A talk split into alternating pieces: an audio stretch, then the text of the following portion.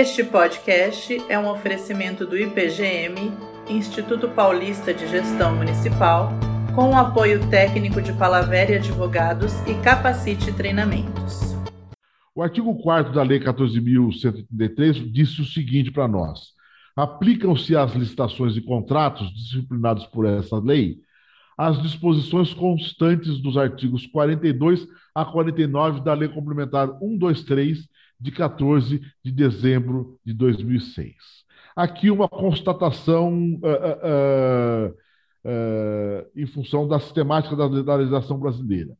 Por que que, diferentemente da modalidade pregão, da modalidade concorrência, em que a lei nova veio e incorporou as regras dentro da lei, ela não fez isso com as regras da lei complementar uh, 1, 2, 3 por uma razão muito simples, é, porque nós estamos em status de legislação diferente. Nós estamos é, é, numa ordem de legislação que não permitiria isso. Se vocês perceberem, a Lei 14.133 é uma lei ordinária, que destina-se a normatizar regras gerais de licitação e contrato, por força do artigo 22, 27, que já falei algumas vezes para vocês. Ao passo que a Lei Complementar 123 ela destina-se a outra coisa. Ela, de passagem, trata dessa matéria, nos artigos 42 a 49.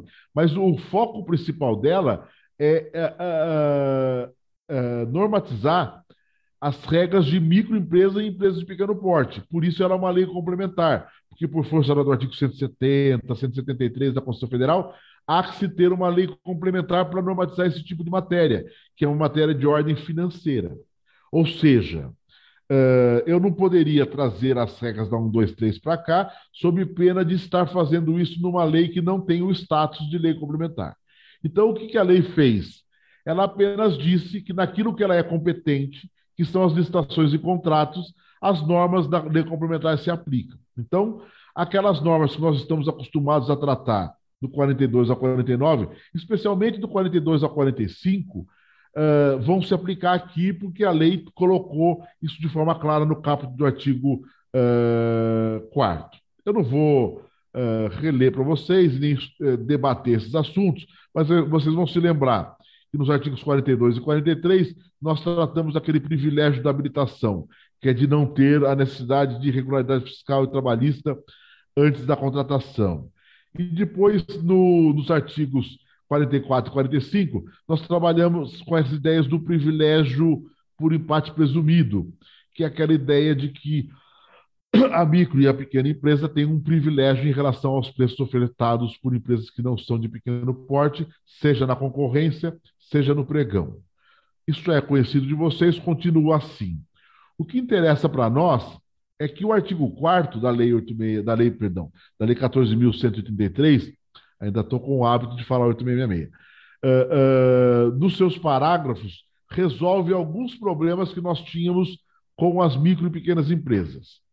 Se vocês se lembrarem, nós tínhamos o seguinte problema. Uh, quando eu tenho uma licitação cujo valor estimado dela é superior ao limite de uh, microempresa ou empresa de pequeno porte, o que, que eu fazia? Na época em que eu não tinha essa regra que está colocada agora. Eu dizia para vocês o seguinte: olha, o que a lei quis ao dar o privilégio para microempresa e empresa de pequeno porte é que nós, no momento da licitação, façamos uma fotografia da condição da empresa e essa condição da empresa leva a ter o privilégio ou não. Isso foi a forma como eu, inclusive, li a Lei Complementar 123, lá em 2007, quando escrevi um livro sobre as licitações para micro e pequenas empresas, uh, uh, uh, um livro que foi editado pela Conan na época. e aí começou um debate. Uns seguiram esse posicionamento e outros não. Outros disseram, não, mas para aí. Se ela vier participar de uma licitação cujo valor estimado para a contratação for superior ao, de, ao da categoria dela, ela não tem direito a ter os benefícios. E foi isso que a lei incorporou no parágrafo primeiro. Ele disse o seguinte: no caso de licitação, inciso 1, para aquisição de bens ou contratação de serviços em geral, ao item cujo valor estimado for superior à receita bruta máxima admitida para fins de enquadramento como uh, empresa de pequeno porte, não se aplicam as regras da lei uh, de micro e pequena empresa. E diz no inciso 2 a mesma coisa no que diz respeito a obras e serviços de engenharia. Então, vamos imaginar uma obra que eu tenha lá o valor estimado dela de 7 milhões de reais. Eu sou uma microempresa e quero participar da disputa. Eu não estou impedido de participar. Eu só não terei os benefícios, porque a contratação pretendida está acima do valor uh, da categoria de empresa de pequeno porte, que é o menor valor, uh, uh, o maior valor, perdão, estabelecido para essas duas categorias. E aí, com isso, eu resolvi esse problema. De uma forma ou de outra, houve uma solução. Não era a que eu imaginava que fosse ser colocada na lei, mas houve uma solução. O parágrafo 2 do artigo 4 resolveu um outro problema, que é o seguinte: eu sou microempresa e saio contratando, contratando, contratando.